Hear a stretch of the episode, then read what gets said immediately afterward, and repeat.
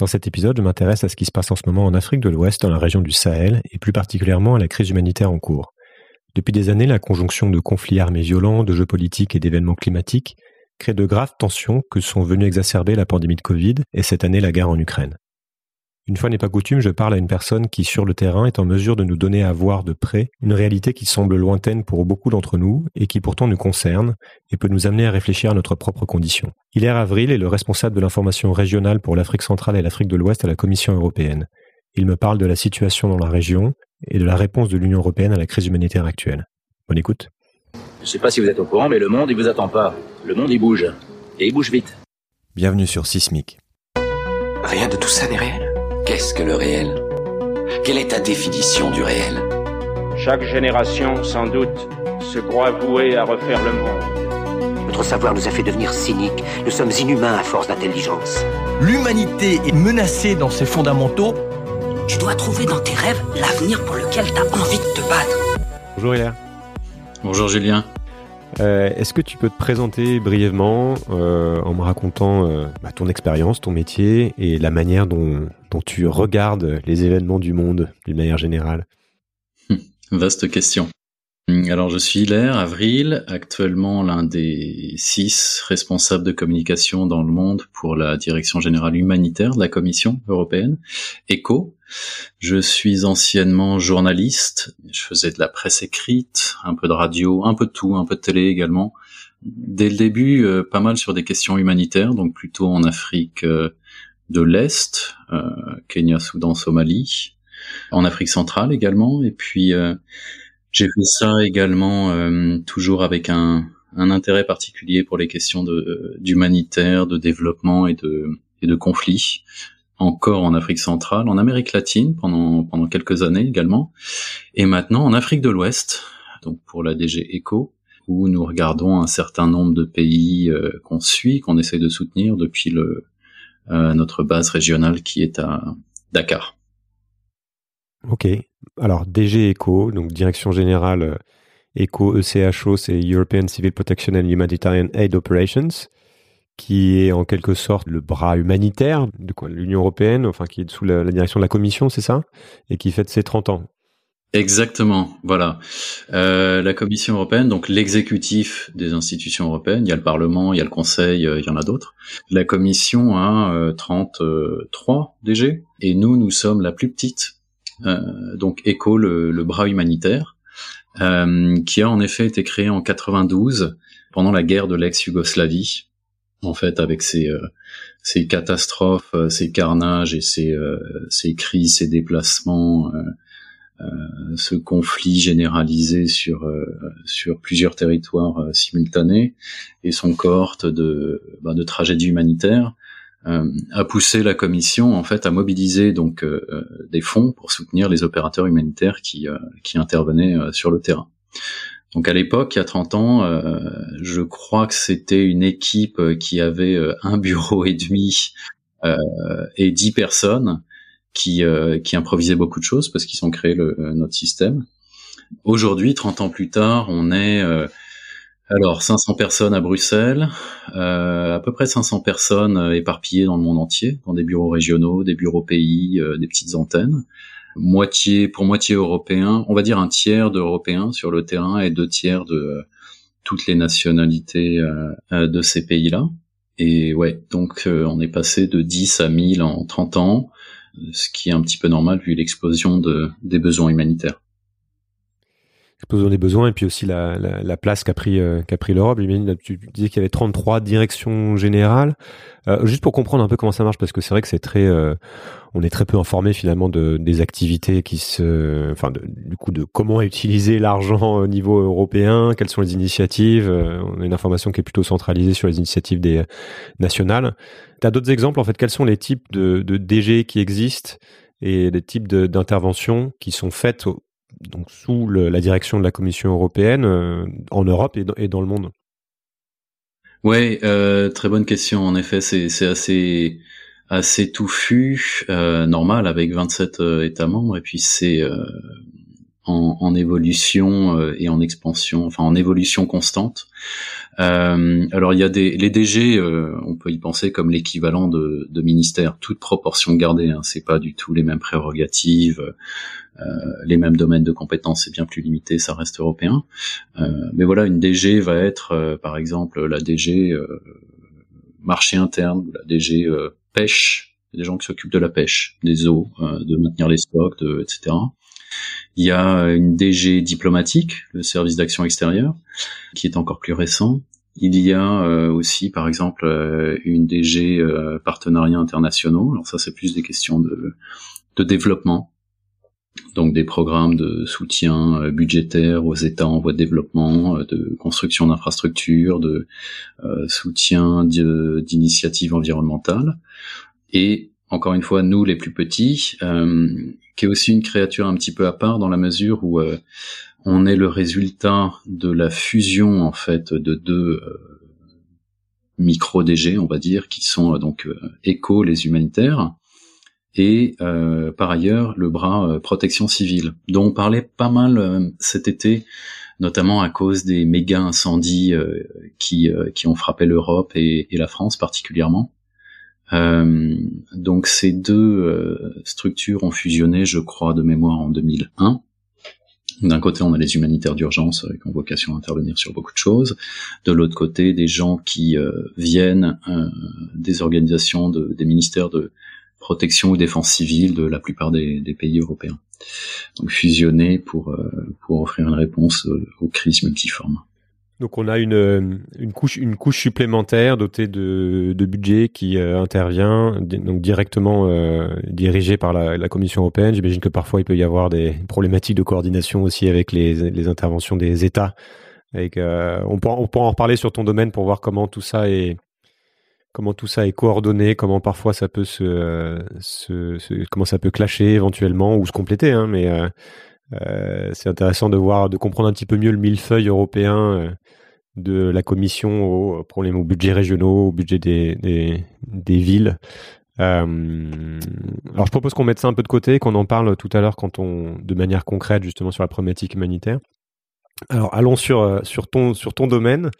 Donc tu travailles aujourd'hui dans donc en Afrique de l'Ouest, tu l'as dit, notamment dans la région du, euh, du, Sahel et autour du lac Tchad, donc une région où il se passe pas mal de choses, euh, qui est une région en gros euh, grande comme l'Europe, à peu près, je pense. Oui, oui, énorme. Pas.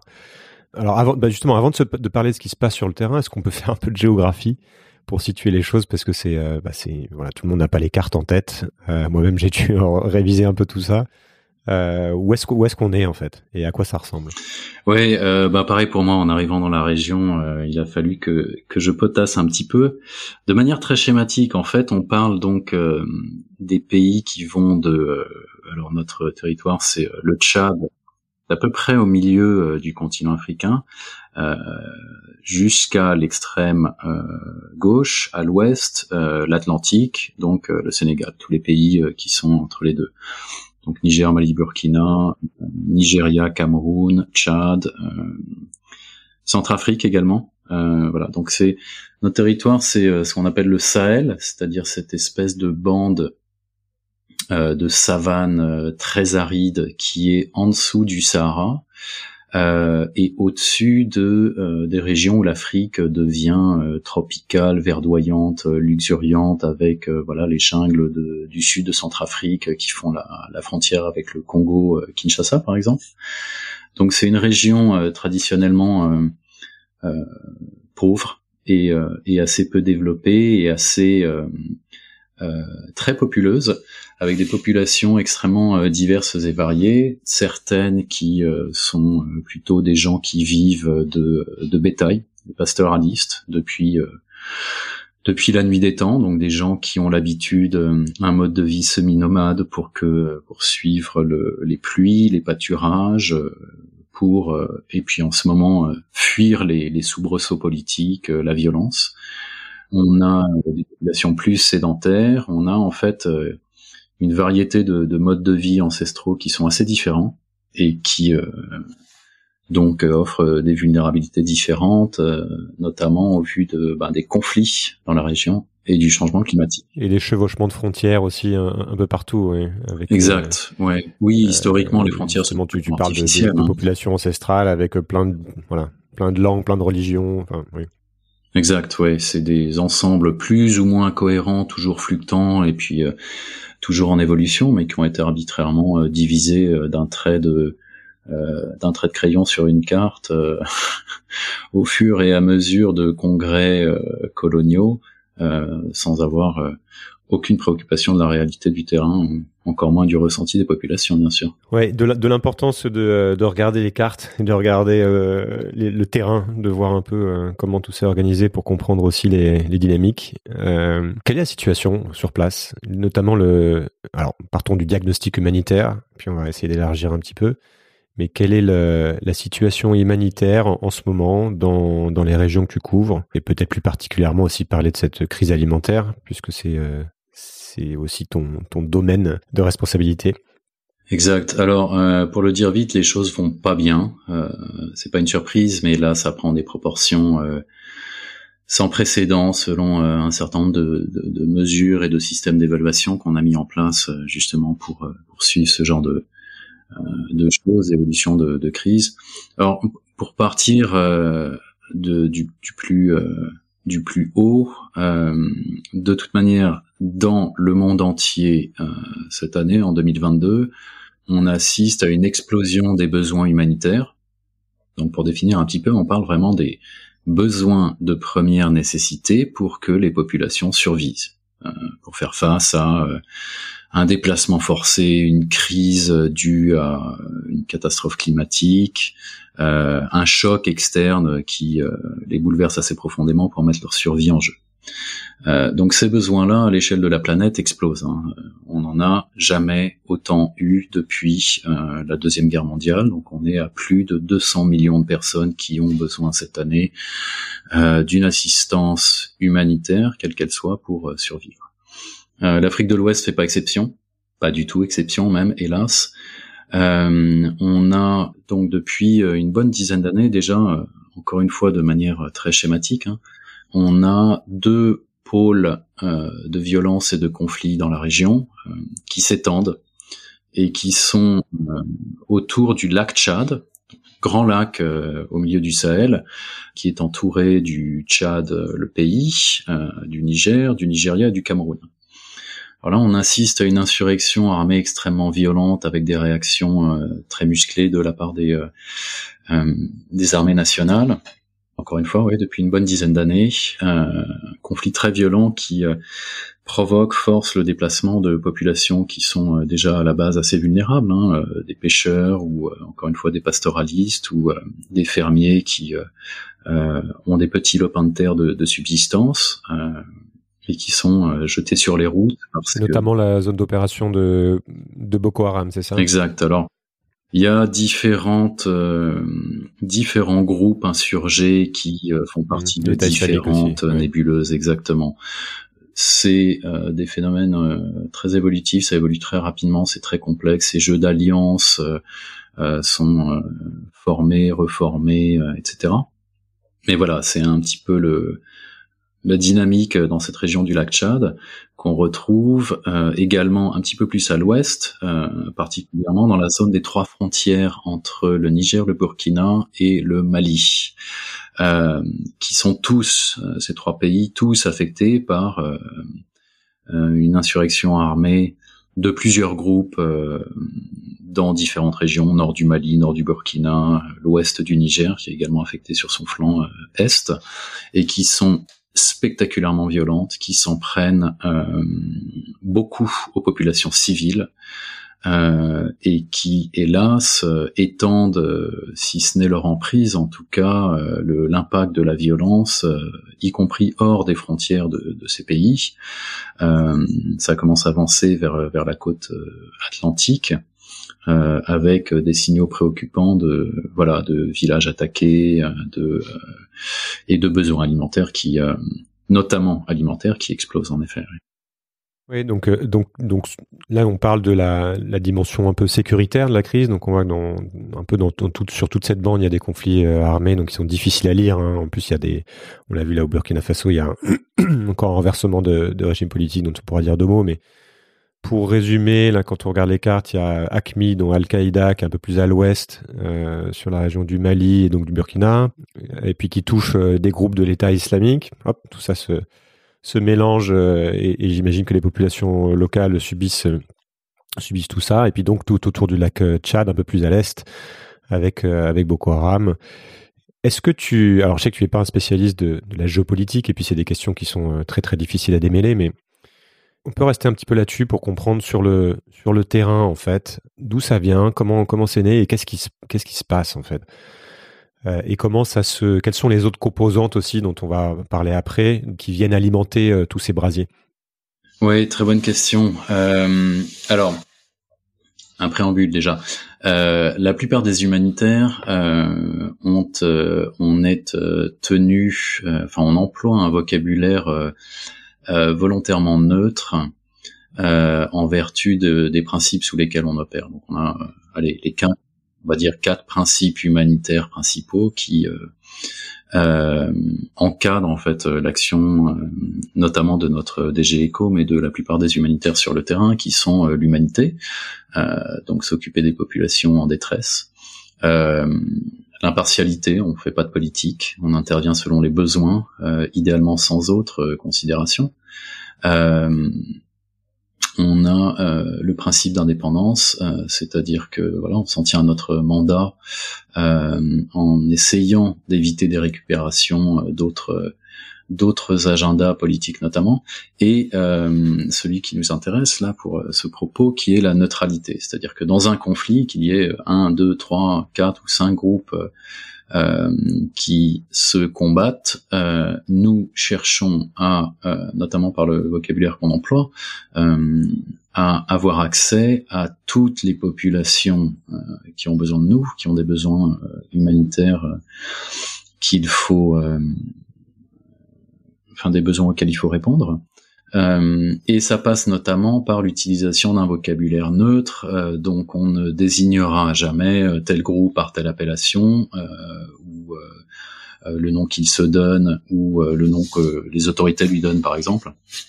Donc pour nous, assez schématiquement, on parle de de forces de défense et de sécurité quand ce sont des gens en uniforme émanant d'un gouvernement et de groupes armés non étatiques quand ce sont les autres tout ça peut sonner un petit peu langue de bois, mais c'est important parce que c'est euh, euh, le premier pas pour en fait essayer de démontrer à toutes les parties au conflit que euh, on n'est ni d'un côté ni de l'autre, exclusivement du côté des populations vulnérables. Ça marche pas toujours, mais alors je, t'arrête une, une, seconde pour faire une petite digression pour en revenir sur la question en tant que Français, donc, dont, sachant que la France est intervenue au Mali militairement, donc ça veut dire en, désignant justement, en n'étant pas neutre. Comment est-ce que est-ce que c'est géré ça? Alors euh, c'est la question principale pour nous.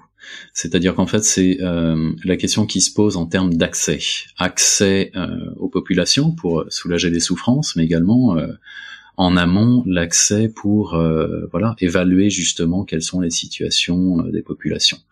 Cet accès particulièrement en Afrique de l'Ouest est de plus en plus restreint.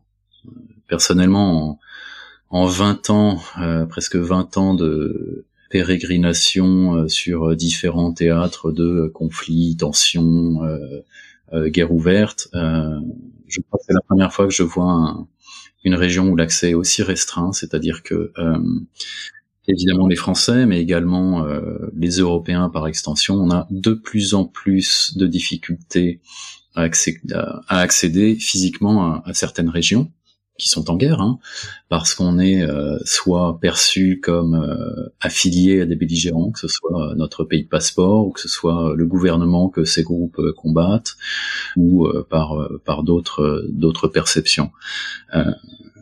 ce que ça veut dire, c'est que physiquement, c'est extrêmement difficile de juste prendre un avion, monter en voiture et se rendre sur le site d'un camp de déplacés, par exemple. Les tensions sont telles que ça devient, y compris difficile pour la plupart euh, de, euh, enfin certains de nos collègues nationaux, euh, parce que eux viennent d'une certaine région et ne sont pas forcément bienvenus dans une autre région sous le coup du conflit. Donc ça, c'est extrêmement compliqué. Il faut devenir très inventif et prudent pour pouvoir, voilà, analyser, avoir des informations et puis répondre au mieux aux besoins. Et après acheminer l'aide humanitaire. C'est très délicat. Ok, alors revenons à, la question. Après, on pourra revenir sur cette sur cette thématique aussi intéressante de voir comment ça se coordonne entre les pays et, l'Europe. Euh, donc, je t'avais euh, interrogé sur euh, les différentes en fait composantes qui viennent alimenter le, cette situation. et notamment, peut-être, je peux préciser aussi ce que j'ai un peu en tête. C'est, on, sait qu'il y a, bah, il y a crise écologique et climatique qui, notamment, se joue autour de l'eau pense notamment au lac Tchad qui euh, dont la superficie a considérablement diminué en, quelques décennies. Est-ce que euh, comment tout ça se, se rencontre, se bouscule, s'alimente? Alors, en fait, on a une accumulation de, chocs et de facteurs. C'est difficile d'attribuer euh, une proportion exacte de responsabilité dans les vulnérabilités, mais on peut, je pense, à peu près hiérarchiser l'importance des, facteurs. Alors déjà, on part, on part de loin hein, en termes de, euh, de fragilité des populations. Euh, voilà, j'en parlais, c'est euh, des populations de euh, qui vivent de l'agriculture de subsistance, donc en flux tendu, hein, quand les réserves sont finies à la fin d'année et que les récoltes n'ont pas encore fini de pousser, la période de soudure, c'est historiquement des périodes où les populations ont des difficultés à se nourrir on a euh, plusieurs pays dans la région dont on parle qui euh, depuis longtemps en fait sont euh, tout en bas de l'indice de, développement humain publié tous les ans par les Nations Unies. Alors là-dessus se greffe donc sur ces vulnérabilités chroniques euh, se grève depuis une bonne dizaine d'années des conflits. Donc euh, encore une fois qu'on peut schématiser, mais c'est vraiment pour schématiser, hein, autour du lac Tchad, euh, autour du Sahel. On en a d'autres. Hein, la crise centrafricaine a sa propre histoire. la crise au Cameroun des dans les territoires des populations anglophones, au nord-ouest, sud-ouest, a sa propre dynamique également. Mais bon, euh, ces conflits et les violences euh, engendrées, en fait, sont le premier facteur pour nous de besoin humanitaire, euh, enfin de, de, vulnérabilité. C'est-à-dire qu'encore une fois, euh, on voit des hôpitaux attaqués, on voit euh, des écoles énormément. Ça, c'est une particularité de la région. certains groupes considèrent que l'éducation, on va dire le cursus éducatif même d'école primaire, hein, euh, de la plupart de ces pays-là euh, vise à euh, ranger les populations du côté du gouvernement. Donc on en est à, pour la région dont on parle, 12 000 écoles fermées, des millions de personnes sur les routes hein, qui fuient avec leurs enfants, une natte et une casserole sous le bras pour faire des centaines de kilomètres et essayer de se poser dans un endroit un petit peu moins à la merci de, des violences. Euh, donc le conflit est vraiment le, premier facteur de, euh, de besoins humanitaires et notamment d'insécurité alimentaire. Parce que si on doit fuir et abandonner son bétail ou ses champs ou ses réserves, il faut bien se nourrir. Euh, donc voilà, je dirais conflit et le les différents affrontements sont sont le premier facteur à considérer. On a également, ouais, bien sûr, le, le changement climatique. Alors la question est assez complexe, hein, c'est pas aussi simple euh, que de parler de réchauffement égale faim. Euh, le lac Tchad est un très bon exemple d'ailleurs. Le lac Tchad, en effet, euh, sa superficie d'eau, alors c'est cyclique, hein, ça va, ça vient, mais en gros, on prend pas de risque à dire qu'en effet la superficie a beaucoup diminué ces dernières années. Pour autant, euh, ça peut également avoir un, effet euh, parfois positif parce que ça libère des terres arables. Et je l'ai vu, j'y étais euh, au mois de mai dernier, au nord du lac, côté tchadien, et on voit, ils appellent ça des polders, des espèces de euh, oued verdoyants où dont le lac s'est retiré, les eaux du lac se sont retirées, mais c'est quand même extrêmement humide, irrigué et propice à à l'agriculture. Alors après, justement, demeurent tous les problèmes d'insécurité, euh, etc. Mais bon, on, peut euh, on peut dire que ouais, euh, changement climatique, l'incertitude des saisons, le bouleversement des cycles, notamment pour les semences, etc. c'est un, facteur énorme. il y a deux ans, on a eu évidemment l'épidémie mondiale de Covid choc externe et surprise stratégique euh, que, personne n'avait vu venir euh, et qui a eu aussi, enfin qui a rajouté des, effets dévastateurs sur la région pour euh, des raisons très simples. Un certain nombre de pays ont fermé leurs frontières ou réduit les flux commerciaux, d'où inflation, problème d'approvisionnement sur les marchés. Un certain nombre d'agglomérations ou de, de régions sont difficilement accessible en temps normal. Euh, là, ça compliquait les, flux logistiques. Il y avait moins à manger, ça coûtait plus cher. Euh, donc les gens avaient plus faim mathématiquement. Et puis on peut en rajouter un quatrième, euh, encore plus récent, qui est la guerre en Ukraine. L'Ukraine étant, on le sait maintenant, l'Ukraine et la Russie d'ailleurs, toutes les deux, grands fournisseurs d'un certain nombre d'aliments, d'aliments de base, de céréales, d'huile, mais également d'intrants, d'engrais. Euh, et alors ça, euh, l'effet s'est fait ressentir euh, quasi immédiatement sur euh, la disponibilité des stocks, sur les prix aussi. D'ailleurs, ça s'est fait ressentir tellement vite euh, sur les prix que beaucoup des experts spéculent sur le fait que bah, la spéculation financière a joué un rôle aussi dans l'augmentation, enfin l'explosion des prix. Vraiment l'explosion des prix. J'étais en Mauritanie, là, il y a, il y a trois semaines, on m'expliquait que euh, le prix du euh, sac de riz sud de la Mauritanie avait triplé euh, de prix l'année dernière. Donc c'est des budgets absolument faramineux pour des familles qui comptent leurs maigres revenus pour pour s'alimenter. Donc on a, un, comme, comme disent les Anglais, perfect storm Exactement. Une espèce de, euh, de conjonction de, de, de crises euh, qui ne viennent pas nécessairement euh, de là et qui sont alimentées par l'extérieur. Donc on parle effectivement le Covid qui tu l'as tu l'as dit la, la, le conflit russo-ukrainien donc qui a un impact sur la culture et puis les groupes armés dont, pareil ce sont des dynamiques qui sont pas isolées hein. on pense aussi à l'intervention euh, des Russes euh, qui sont de plus en plus présents dans la région, avec notamment les, groupes, les groupes Wagner, Wagner euh, qui sont des mercenaires. Comment est-ce que tu, alors je sais que c'est difficile pour toi d'en parler, et puis de toute façon c'est très difficile d'y voir clair, puisqu'il y a plein de choses que tu ne que tu ne vois pas, justement, qui ne qui sont en dehors de, de ton regard, notamment parce que tu n'as pas accès aux zones. Mais qu'est-ce que tu peux dire malgré tout de ton point de vue de terrain, de comment tout ça s'agence? Comment on fait l'arbitrage entre l'Europe qui intervient, euh, donc notamment sur les questions humanitaires, les pays européens qui mènent leur propre politique, et puis d'autres influences de plus en plus extérieures, avec chacun qui pousse ses pions. Comment c'est compréhensible, comment c'est visible, et euh, qu'est-ce que ça donne une nouvelle fois en termes de, de terrain en fait et d'impact sur les populations? Euh, en effet, je pense que ce sont des facteurs de complication et de volatilité de la situation qui euh, complexifient euh, une donne déjà assez ardue. Hein.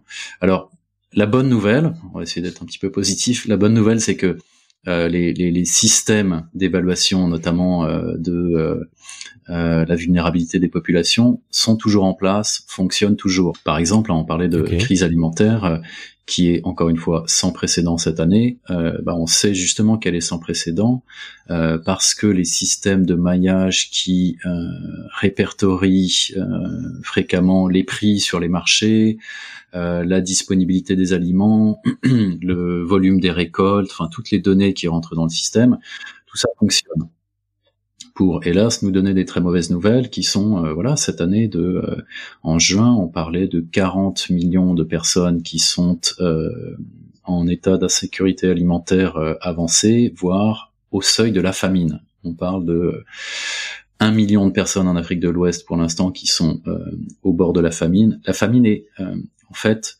dans son acception épidémiologique et sa définition stricte un phénomène extrême et assez rare. euh, donc là, c'est vraiment la catastrophe. Ces systèmes-là marche malgré, en effet, tout un tas de facteurs de confusion, des interférences, des interventions de nouveaux acteurs géopolitiques, une multiplication de, de groupes armés ou d'intervenants dans les conflits. Euh, et puis ça se joue également sur le terrain de l'information et de la communication. Euh, la guerre se fait aussi en ligne. Euh, les informations, l'actualité hein, pure et dure des médias est de plus en plus euh, entravé dans son travail. J'en parlais récemment avec le directeur d'Afrique de l'Ouest de Reporters sans frontières, Sadibou Mahang, qui a une certaine hauteur de vue sur la question et qui confirmait que pour les journalistes ouest-africains sur le terrain, même pour eux, chez eux, dans leur pays, avoir accès au terrain est de plus en plus délicat, compliqué, difficile, dangereux. voilà. Donc, comment est-ce qu'on s'y retrouve euh, dans tout système, c'est euh, bah pour ça qu'on s'attache beaucoup plus euh, aux principes, aux principes humanitaires pour pour essayer de continuer à démontrer à toutes les parties que nous on s'occupe exclusivement des victimes. bien qu'on ait le même drapeau européen que des coopérants, des politiques, des gens qui font aussi de la coopération militaire, mais pas nous. Alors, parlons un peu plus d'humanitaire c'est un sujet que personnellement je connais euh, mal. Euh, c'est aussi pour ça que je voulais qu'on se parle parce que c'est euh, effectivement une dimension qui qui est importante et qui prend de plus en plus de place. comme tu l'as dit hein, de manière factuelle dans plein de régions. alors à quoi ça sert?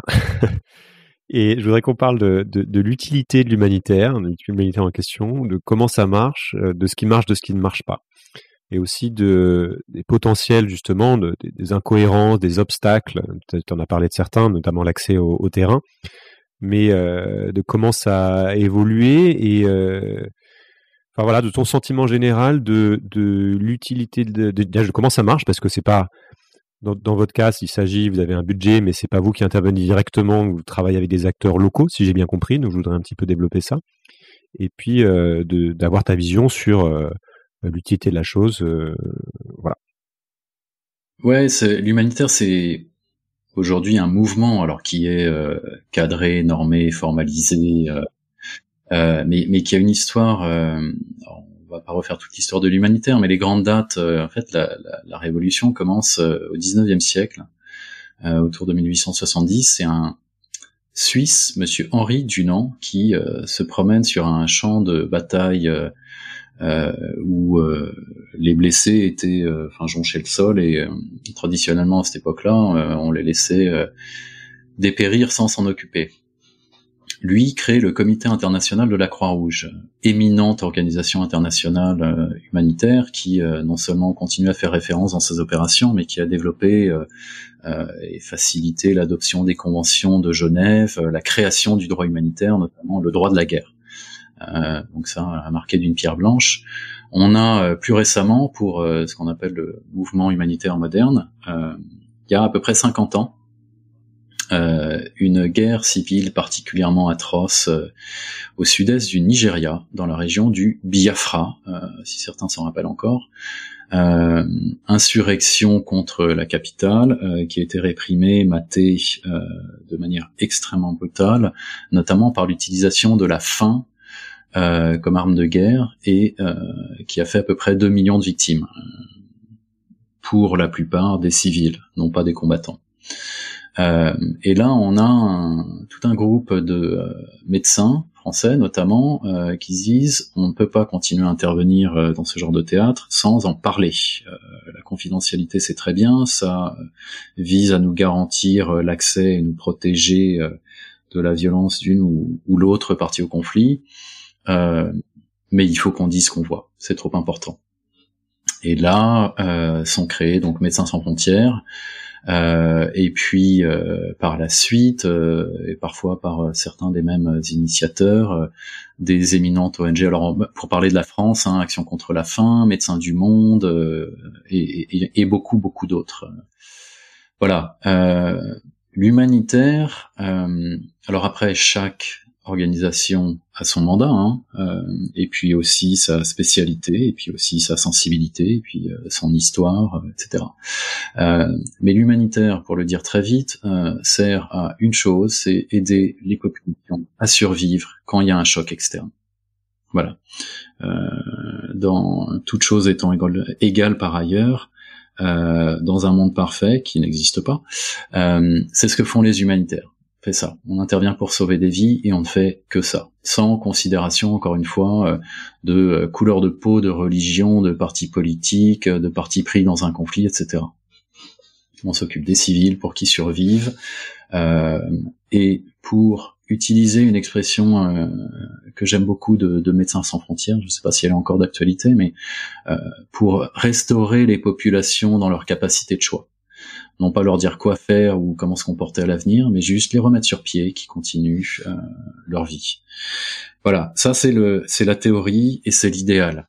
En pratique, euh, bien évidemment, c'est très difficile parce que euh, il se pose tout un tas de questions. Il y a beaucoup de contraintes sur le terrain, et puis un certain nombre de gouvernements, particulièrement quand ils sont affectés par un conflit sur, sur leur terrain, euh, ne voit pas exactement les choses de cet œil-là.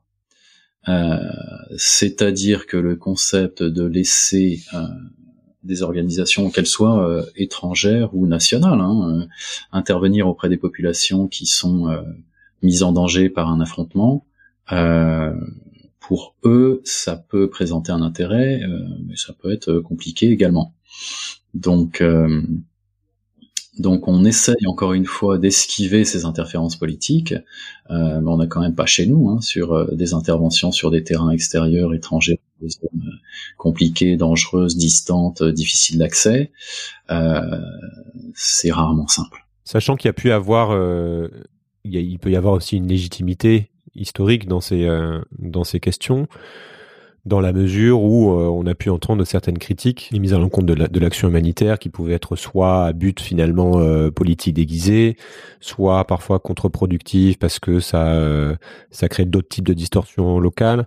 Est-ce que ça c'est justifié? Est-ce que c'est quelque chose qui est pris en compte aujourd'hui dans la manière dont c'est fait? Voilà, quel est ton point de vue là-dessus justement sur les, les critiques qui peuvent parfois être émises oui, non, tout à fait, bien sûr. Euh, c'est euh, très honnêtement d'ailleurs, ça prend euh, une proportion croissante de notre temps, c'est-à-dire qu'on doit passer beaucoup de temps, beaucoup d'attention et beaucoup de patience à analyser les dynamiques sur le terrain, les agendas politiques, les positionnements respectifs des gouvernements, des partis politiques, des intervenants sur le terrain, des groupes armés, qui soient des insurrections nationales ou des groupes venant de l'étranger euh, pro-gouvernement ou contre les gouvernements, hein, pour euh, pour savoir un petit peu où on met les pieds, euh, qui est-ce qu'on peut approcher pour essayer de négocier cet accès, et ça ne ça ne marche pas toujours. Donc, on a aussi une multiplication des agendas humanitaires, dont de plus en plus, enfin, un certain nombre de bailleurs de fonds, d'intervenants, etc., ne sont pas neutres, c'est-à-dire qu'ils ont d'autres considération que uniquement euh, la vulnérabilité des victimes.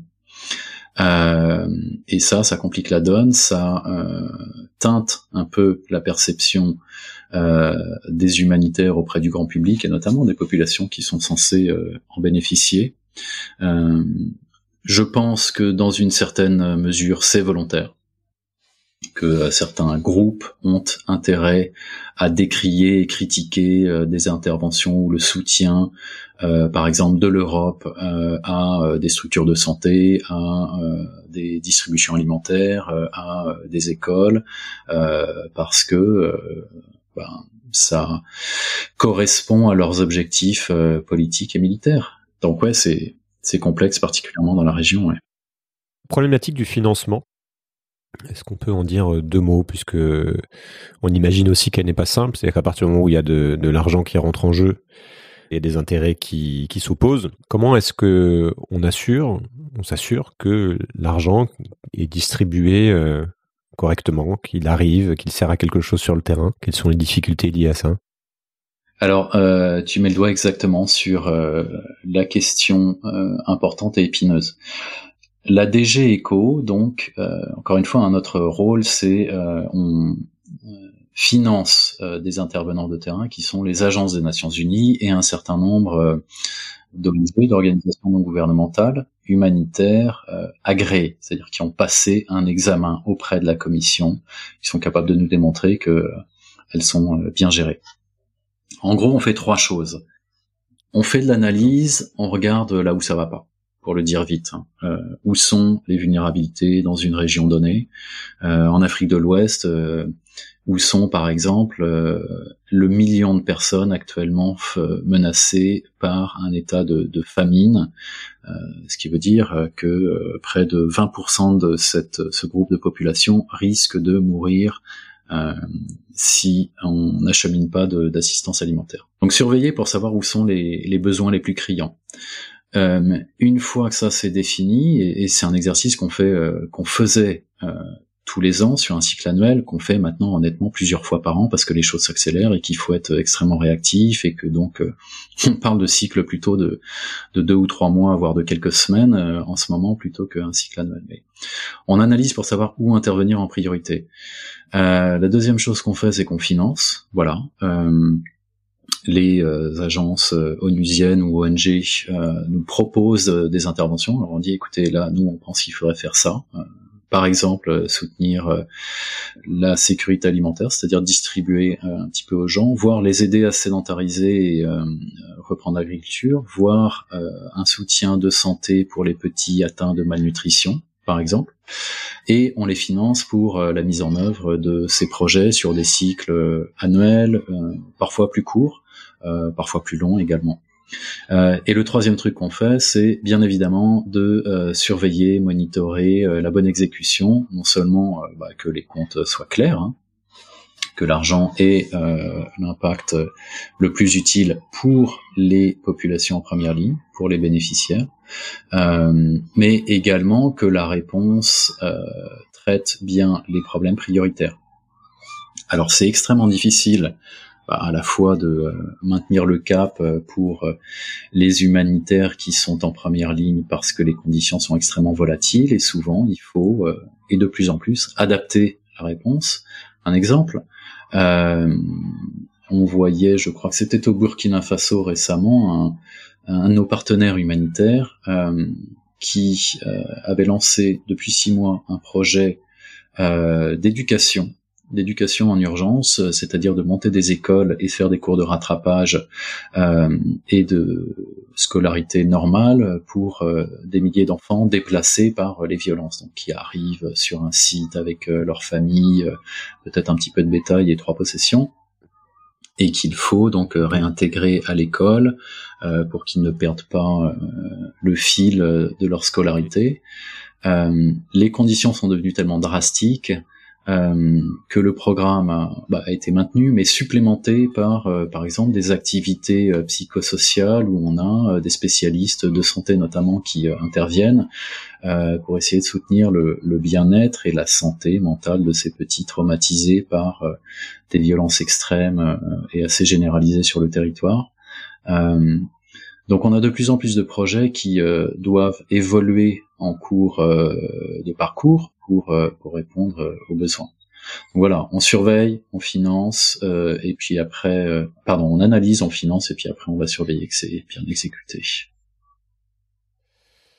voudrais qu'on parle un peu de, de ton vécu et de de tes collègues, de la difficulté et des, douleurs de, l'engagement du terrain, mais aussi des, joies, de ce qui, de ce qui vous porte. L'expérience de la crise, du chaos, de l'incertitude, de la résilience, tout ça en fait. Une question que je me pose toujours, c'est comment on garde la foi alors que qu'on n'a pas la main sur les choses et qu'on fait un peu un travail de Sisyphe, euh, toujours recommencer? J'imagine qu'on doit vivre des situations euh, complexes euh, et puis parfois avoir le sentiment que du à quoi bon. Comment ça se passe? Comment comment toi en tout cas tu gères tu gères tout ça? Comment tu vis tout ça? Ouais, vaste question. Je pense que tout, tout le monde a, sa réponse euh, personnelle, mais en effet, c'est euh, c'est une très bonne image. Euh, encore une fois, si l'humanitaire on s'en tient à la définition euh, et conceptuelle de on est là en gros pour euh, poser un pansement, euh, mais pas changer le monde. Euh, on continue à avoir beaucoup de besoins. C'est extrêmement frustrant quand on voit que bah, les gens qu'on remet sur pied retombent dans l'abîme quelques temps plus tard. Que je pense qu'il faut il est difficile parfois de s'en tenir à la limite avérée de l'humanitaire, c'est-à-dire aider les gens à survivre une crise, euh, quand on voit que l'étape suivante, qui n'est pas du ressort des humanitaires, hein, directement en tout cas, euh, qui serait le développement d'un pays pour euh, voilà développer à long terme la résilience, les moyens de vie, les ressources, la stabilité des pays, etc. Encore une fois, c'est c'est pas du ressort des humanitaires purs et durs. Et ben ça, ça marche pas toujours et euh, dans certaines régions ça marche de moins en moins euh, au vu de euh, voilà l'explosion des, besoins humanitaires. On fait tout pour articuler réponse d'urgence et puis après prise de relais par euh, des initiatives de plus long terme. En gros que les gens qui ont faim cette année, bah nous on va les nourrir cette année qui survivent, mais après l'année suivante ça serait pas mal que voilà les choses soient bénéficient d'un autre type de soutien pour euh, euh, reconstruire euh, leur vie, leur ferme, etc. Il faut reconnaître que c'est très difficile à faire quand le terrain est instable, c'est-à-dire que quand il y a la guerre. Et ça, je pense que c'est ce qui pèse le plus à, beaucoup d'humanitaires. En même temps, voilà, ce sont les limites du mandat et, et c'est ce qu'on fait. C'est cyclique aussi, hein, ayant fait ça depuis euh, voilà une vingtaine d'années. Euh, je pense qu'on est tous passés par euh, des pays, des régions où, où, on a vu les choses s'améliorer tendanciellement pendant quelques temps. Voilà, moi quand j'étais en, en Afrique de l'Est il y a 20 ans, en, au Soudan du Sud, il y avait une relative stabilisation des conflits, notamment avec le Soudan un élan d'espoir dû euh, à l'indépendance euh, nouvellement octroyée euh, en 2006. Bon, après cet espoir a fait long feu et le Soudan du Sud souffre en ce moment de, tous les maux. Mais il y, a, des périodes d'amélioration et puis après il y a des périodes de, déclin. Je le voyais en Amérique du Sud aussi où j'ai travaillé pendant longtemps, où euh, à l'approche de l'accord de paix en Colombie, par exemple, entre le gouvernement et les FARC, euh, il y a eu euh, une certaine phase, alors avant plus que après l'accord, une certaine phase de, de stabilisation, de relative paix dans des endroits très contestés de, du pays, et la possibilité pour les populations de reprendre leur vie, retourner à l'école, faire fructifier leur ferme, reprendre des études, développer des, des petits commerces, etc. Alors après, voilà, c'est cyclique. Il y a des moments où ça va mieux, il y a des moments où ça va moins bien. Euh, faut tenir dans les moments où ça va moins bien. Et puis euh, euh, sur une note plus personnelle, alors chacun, chacun a ses formules, mais je crois que euh, il faut se ménager, déjà reconnaître ses limites. Hein, c'est un travail intense, chargé, dur, dangereux, physiquement. je m'en suis rendu compte assez rapidement en, en arrivant en Afrique de l'Ouest, un truc tout bête, mais la plupart des téléphones portables euh, commencent à avoir des, difficultés au-delà de 35 degrés. Passé 40 degrés, euh, celui que j'ai en tout cas euh, rame complètement, voire s'éteint en disant pas possible. Aujourd'hui, je m'arrête. Ça nous arrive jamais d'être sur un terrain où il fait moins de 40 degrés. Alors c'est surtout extrêmement difficile pour les populations qui y vivent. Hein. Nous, on n'est que de passage. Mais donc ouais, c'est un travail certes, euh, c'est plus qu'un travail, et donc euh, qui a ses, récompenses, euh, et on peut en parler parce qu'il y a, des moments absolument lumineux, géniaux, d'échanges, de contacts, même de pertes dans un paysage magnifique, qui pour moi en font, en font toute la valeur. Hmm. Après, il faut se ménager, il faut avoir cultivé son jardin, savoir faire des pauses, et puis et pas perdre l'essentiel de vue. C'est ces moments de, lumineux qui te font continuer ou, alors c'est, euh, je sais pas, une espèce de sens du, du devoir ou euh, qu'est-ce qui te, quel est ton moteur en fait personnel? Je serais curieux notamment aussi de voir comment tu es venu, puisque tu étais journaliste et tu es venu à, l'humanitaire en fait, qu'est-ce que, qu'est-ce qui t'a poussé, qu'est-ce qui te porte? Encore une fois, une réponse très personnelle. Je pense que ça n'engage que moi, mais euh, peut-être que certains collègues bien s'y retrouveraient. Mais, Mais c'est ça ouais. qui est intéressant aussi. Alors, pour moi, tout a commencé euh, pendant l'humanitaire. Euh, en, en 99, euh, j'étais étudiant et j'avais été un été, j'avais un été devant moi euh, et j'avais été me porter volontaire bah, justement chez Médecins sans frontières. Et c'était absolument extraordinaire. Alors j'avais dû les harceler deux ou trois jours, je crois, en leur disant mais j'ai pas besoin d'un stage, j'ai pas besoin d'une convention, oubliez la paperasse, je peux passer le balai, je suis vraiment très curieux de ce que vous faites. Je parle quelques langues, je veux juste me rendre utile. J'ai bien fait d'insister euh, et j'espère qu'ils m'en tiennent par rigueur parce que c'était euh, voilà l'occasion d'une découverte de cette euh, organisation absolument exceptionnelle qui est euh, capable, qui était déjà à l'époque, euh, donc euh, il y a 25 ans, capable de répondre en 48 heures à un tremblement de terre, un- par exemple un tremblement de terre à Izmir, je crois, en Turquie en 99, euh, si je me rappelle bien. Deux jours plus tard, euh, MSF France avait envoyé deux avions avec le nécessaire pour s'occuper de 20 000 personnes à peu près. Centré sur un mandat qui était tout simple, eux disaient euh, nous on a euh, une vocation, après chacun fait ce qu'il veut de sa vie, mais euh, nous ça ça concerne, c'est sauver des vies. Point. Et à l'époque, euh, rien ne me semblait plus, important que ça. Je suis pas sûr que ça ait changé depuis d'ailleurs. Euh, sauvons des vies, puis après on discute du reste. Donc voilà, ça c'est, euh, je dirais, le, euh, la motivation de fond. Au jour le jour, c'est facile hein, de la perte de vue avec euh, des montagnes de travail qui s'accumulent, des complications sur le terrain, euh, des zones d'intervention de plus en plus complexes, des acteurs qui non seulement sont pas toujours euh, reconnaissants, c'est pas pour ça qu'on le fait, hein, euh, mais qui, euh, pour certains, complexifient euh, la donne, essayent de, récupérer ces interventions pour leurs priorités politiques, etc. Donc, ça peut être dangereux, frustrant, etc. Ça change rien au fait que quand on réussit à intervenir et que ça sauve des vies, bah, c'est ça qui est le plus important. Au jour le jour, il y a euh, pour moi ce qui en fait, euh, enfin les, petits plaisirs qu'on a euh, pendant des visites de projet ou ce genre de déplacements sur le terrain qui sont, pour ma part en tout cas, de plus en plus limités en Afrique de l'Ouest. Voilà, j'ai eu l'occasion il y a deux semaines d'aller en Mauritanie, pays stable, affecté, ben, un petit peu moins que le reste de la région, mais quand même euh, par l'insécurité alimentaire et puis surtout des, orages et des inondations euh, extrêmement dures cette année. C'est la période de l'hivernage, la saison des pluies, euh, et on a vu un certain nombre de villages très très endommagés, des plaines entières encore sous l'eau. Alors, paradoxalement, le paysage était absolument magnifique parce que le Sahel sous les pluies, ça donne des pâturages verdoyants, cristallins, absolument magnifiques. C'est pas du tout les images euh, que j'en avais jusque-là, euh, et très très beau.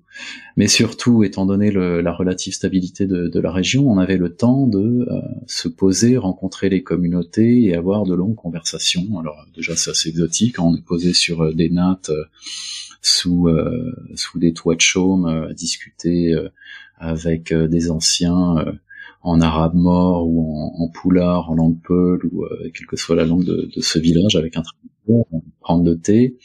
Et, euh, et c'était euh, c'était des moments particulièrement euh, gratifiants je trouve parce que justement on avait euh, moi j'ai eu pour ma part euh, l'occasion d'avoir des longues conversations avec un certain nombre d'anciens notamment pour leur demander un petit peu comment ils voyaient euh, l'évolution des choses et surtout s'ils comparaient avec euh, leurs souvenirs d'enfance. Euh, Qu'est-ce que le changement climatique avait bouleversé ou justement pas changé dans leurs habitudes, leur mode de vie et donc par extension la cohésion des communautés, etc.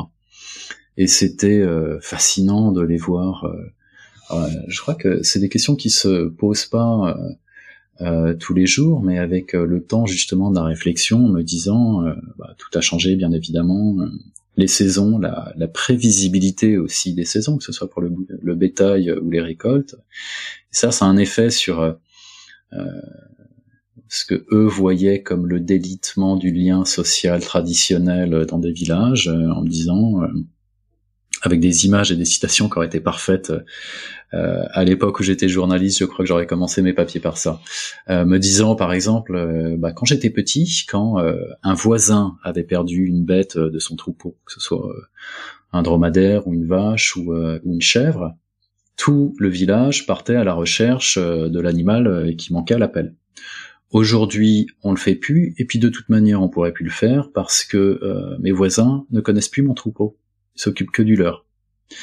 Il y avait d'autres anecdotes et illustrations comme ça de du changement, pas uniquement du climat, mais euh, de la société, des mœurs, euh, des, euh, des habitudes alimentaires.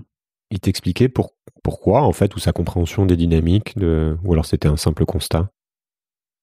Oui, il s'expliquait bah voilà, les habitudes alimentaires, par exemple, sont un facteur qui revenait souvent dans leur euh, dans leur conversation. Et j'y avais jamais pensé comme ça, euh, me disant aujourd'hui, euh, voilà, nous, nos familles et les petits veulent manger. il va falloir du riz, il va falloir de l'huile, puis après quelques légumes, un peu de viande les jours festifs, certaines céréales, voilà. Ça, on ne mangeait pas quand on était petit, donc on n'avait pas besoin d'aller à la ville. Donc, euh, et puis par ailleurs, on n'avait pas besoin de gagner de l'argent. Parce que aujourd'hui, on est trouvé, on est occupé, enfin, on est obligé, pardon, euh, de générer un petit peu de revenus euh, pour avoir du cash, pour aller à la boutique, pour euh, acheter du riz, parce que le riz, il pousse pas chez nous. À l'époque, quand ils étaient petits, ils mangeaient euh, d'autres choses, du mil, euh, des choses qui, qui poussent et qui pousseraient encore dans la région mais sont ces, ces, facteurs et ces évolutions, ces changements de mentalité euh, et d'administration euh, qui euh, qui bouleversent qui bouleversent des existences. Alors parfois en mieux, hein, c'est pas forcément des changements négatifs. On en parlait par exemple avec euh, un préfet d'une des régions où on était, euh, qui lui disait écoutez, euh, pour moi c'est simple, pour que les gens soient moins vulnérables, il faut essayer de les convaincre de se sédentariser. Donc pour faire ça, euh, on fait bien attention euh, à creuser des puits dans chaque village. Mais très bien, euh, il faut reconnaître également que c'est un changement de mode de vie pour certains clans, certaines populations qui ont toujours été nomades. donc le monde change, le monde change très vite, et puis je pense que, et ça pareil en Europe, hein, tout le monde ressent de plus en plus l'impact direct de chocs euh, macro-politiques, macroéconomiques, euh, qui euh, maintenant nous touchent de manière individuelle. Bah, oui, oui, effectivement, c'est le c'est pourquoi de ce podcast, essayer de comprendre qui quelles sont les dynamiques, ce qui se passe, et c'est intéressant d'aller regarder un, un, peu, un peu plus loin et de voir des, des parallèles. Est-ce que tu, tu as fait l'expérience, toi-même, ou en tout cas en étant témoin, de, de, de, de forme de résilience. C'est-à-dire que quand les choses sont, sont chaotiques, question qui se pose, c'est comment les gens tiennent malgré tout et qu'est-ce qui fait la différence entre ceux qui, qui arrivent, qui s'en sortent et ceux qui ne s'en sortent pas. Est-ce que tu as développé une, un point de vue là-dessus? Est-ce que, enfin, je pense au, donc il y a effectivement les, ressources, mais il y a aussi, je sais pas, euh, la culture, les formes de solidarité qui sont préservées, euh, une forme de préparation ou d'anticipation. Est-ce que tu as... C'est une question qui m'intéresse parce que à mesure justement que tout le monde est de plus en plus confronté à des crises, il y a peut-être des choses à aller à apprendre en fait de des territoires euh, qui sont déjà dans le dur entre guillemets. Écoute, c'est une question que je posais euh, bah, au Tchad il y a quelques mois, en Mauritanie il y a, quelques semaines, comprendre euh, comment les gens font et puis aussi euh, ce qu'ils valorisent comme euh, comme type de réponse. Et, et enfin pendant plusieurs conversations, le, le thème qui revenait c'était la solidarité, en disant voilà en Mauritanie encore une fois des villages où certaines maisons sont tombées à cause de la, la violence des orages et puis des inondations ou alors des, des familles qui ont perdu leur bétail et donc leurs revenus à cause des inondations. Comment font-elles? Et les gens disaient, bah, c'est simple, euh, évidemment, on les héberge, donc on, on, se pousse, on fait de la place. Euh, ceux qui ont des maisons en dur qui tiennent encore, euh, ben, tout le monde se blottit à l'intérieur, au moins pour la nuit. Et puis après, on partage le peu qu'on a. Et sans ça, ben, tout le monde disparaîtrait parce qu'on est bien conscient que ça peut toucher chacun d'entre nous à l'avenir. Et à l'inverse, euh, alors c'est toujours accompagné encore une fois de cette préoccupation de voir euh, ouais, ce euh, délitement euh, de la solidarité traditionnelle qui inquiète énormément les gens parce que c'est le mécanisme la première réponse apportée en temps de crise. Il faut savoir que pendant une crise humanitaire, voilà, un choc arrive, ce soit une catastrophe naturelle, un tremblement de terre ou un conflit, une guerre, une attaque sur un village, les gens partent en courant. Les premiers qui vont porter assistance, c'est les voisins, c'est pas les humanitaires. C'est toujours les gens qui sont là-bas sur place. Les deuxièmes qui vont porter assistance, c'est euh, certains humanitaires en général qui sont déjà sur place, qui sont euh, des nationaux, qui sont des gens de la région. Donc euh, on parle de l'Afrique de l'Ouest. quand il y a une crise humanitaire, les premiers à répondre, c'est les Africains de ce pays-là, qui vont aider leur population. En troisième lieu, nous, on intervient, ONG, agence onusienne, alors euh, idéalement euh, basé dans la région, si ce n'est dans la capitale, voire euh, à l'extérieur du pays, avec des interventions qui, de par bah, la nature des flux logistiques, etc., mettent même quand c'est extrêmement rapide, quelques heures, quelques jours à, se mettre en place. Et puis on a encore un petit peu en retrait de tout ça en termes de, chronologie, en tout cas les, les, bailleurs de fonds qui nous ne faisons après tout que soutenir les gens qui sont en première ligne et font euh, euh, le premier boulot de euh, voilà abriter, nourrir, soigner leurs voisins et puis les organisations, etc. Très très important. Il y a un, chiffre que je voyais récemment.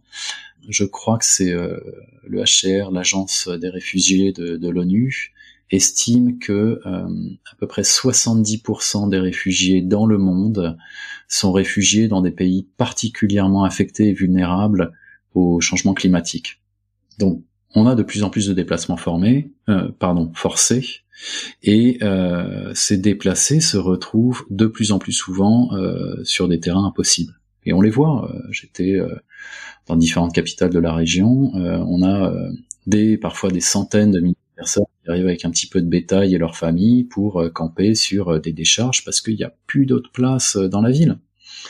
Donc la réponse est toujours ça, la solidarité. L'inquiétude, c'est toujours ça aussi, l'absence ou la carence ou la, la décroissance de solidarité qu'on voit dans les villages, également dans certains pays au niveau politique, également, je trouve pour ma part, dans souvent l'opinion publique, étant euh, un enfant des années 70, moi j'ai grandi sur euh, il y a des gens qui étudient ça, mais euh, on a grandi sur des récits de espèces de méta-récits de l'état du monde, de populations vulnérables, de pays riches qui ont un devoir de solidarité envers des pays pauvres. Moi, ça m'a marqué. Je pense que ça a marqué beaucoup d'humanitaires de, de, notre génération. Voilà, de se dire, bah, si on n'a jamais eu faim un jour dans notre vie, on peut peut-être essayer de rendre service à ceux qui on a malchance de ne pas être autant à l'abri. Euh, mais c'est comme un muscle, ça se cultive, ça s'explique, euh, et notamment par, euh, je pense qu'il est particulièrement important de faire connaître et de diffuser les témoignages de ces populations qui sont les premières concernées. On arrive sur la question de fin. Qu'est-ce qui, ouais, est directement la, la plus simple. selon toi, quel est le sens de la vie je sais pas, peut-être que peut-être que j'aurai un début de réponse sur euh, mon lit de mort, mais euh, non, mais je reviens un petit peu à ce que à ce que je disais sur euh, mon historique personnel dans l'humanitaire. Alors, proportion gardée, hein, j'ai jamais été en première ligne au fin fond d'un trou désertique à faire tourner une clinique dans l'abnégation la plus totale sans avoir un coup de téléphone pendant six mois. Hein. j'étais journaliste sur ces questions-là, donc euh, à l'origine, et puis maintenant euh, plutôt communicant pour euh, pour la DG Eco. Donc il y a beaucoup beaucoup d'humanitaires, beaucoup plus méritants que moi en termes de difficultés de vie et puis de, de, de sacrifices et d'engagement. Mais voilà, encore une fois, je pense que euh, cette euh, priorité pour moi illustrée euh, en 99 petit stagiaire chez Médecins sans frontières n'a pas changé. commençons par sauver des vies, puis après on discute. Puis après on est d'accord, on n'est pas d'accord, on se développe, on se développe pas selon un modèle ou selon un autre.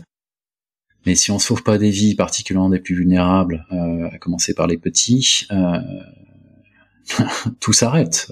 la vie n'a plus de sens. Donc voilà, à jumeler et puis ça avec euh, les années qui passent on devient euh, peut-être un peu plus euh, modeste et humble et le temps nous rattrape mais voilà encore une fois il y a des ne pas oublier de ménager ses priorités personnelles, de prendre le temps de, de voir ses enfants grandir, d'avoir ces quelques jardins secrets à cultiver.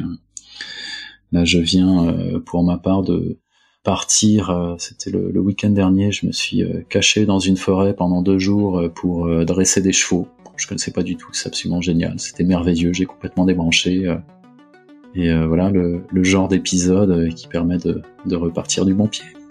J'espère. Merci beaucoup Hilaire. Merci à toi Julien. Voilà, cet épisode est terminé. J'espère qu'il vous a plu. Si c'est le cas et que vous souhaitez me soutenir pour m'aider à continuer, vous avez trois moyens de le faire. Le premier, c'est de laisser une note ou un avis sur la plateforme de podcast où vous m'écoutez. Le deuxième, c'est de partager le podcast autour de vous via vos réseaux sociaux ou simplement en en parlant. Et enfin, le troisième moyen, c'est de me faire un don sur Patreon ou Tipeee. Les liens sont sur le site ou dans la description de l'épisode. Je vous invite aussi à rejoindre la communauté grandissante des auditeurs sur le serveur Discord. Nous sommes déjà plus de 1000 à discuter au quotidien de tous ces sujets essentiels. À très vite. Merci. Changer le monde. Quelle drôle d'idée.